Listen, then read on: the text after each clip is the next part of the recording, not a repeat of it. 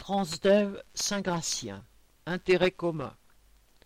Au dépôt de Saint-Gratien, dans le Val d'Oise, en vue d'emporter son appel d'offres réduisant la masse salariale, Transdev avait prévu une augmentation de la charge de travail et le blocage des embauches.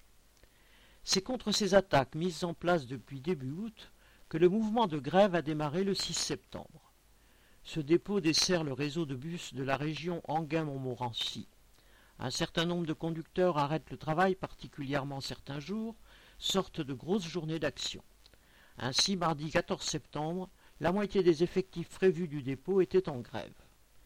Les grévistes dénoncent l'augmentation des cadences et la nette dégradation des conditions de travail.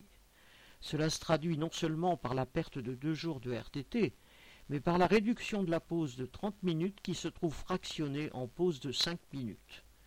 Jusqu'à juillet, les conducteurs étaient sur une ligne unique. Aujourd'hui, une ligne supplémentaire, voire trois, ont été ajoutées. Quant à l'amplitude de la journée de travail, si quelques-uns l'ont vue diminuer, pour d'autres, bien plus nombreux, elle a augmenté. Au total, la conséquence est d'accroître le nombre de tours effectués par les conducteurs d'une demi-tour supplémentaire pour chaque service en moyenne. Jusqu'à présent, les grévistes de Saint-Gratien avaient peu de contact direct avec les autres dépôts.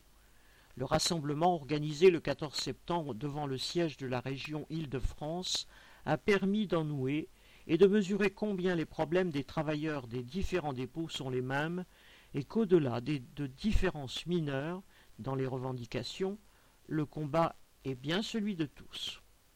Correspondant Hello.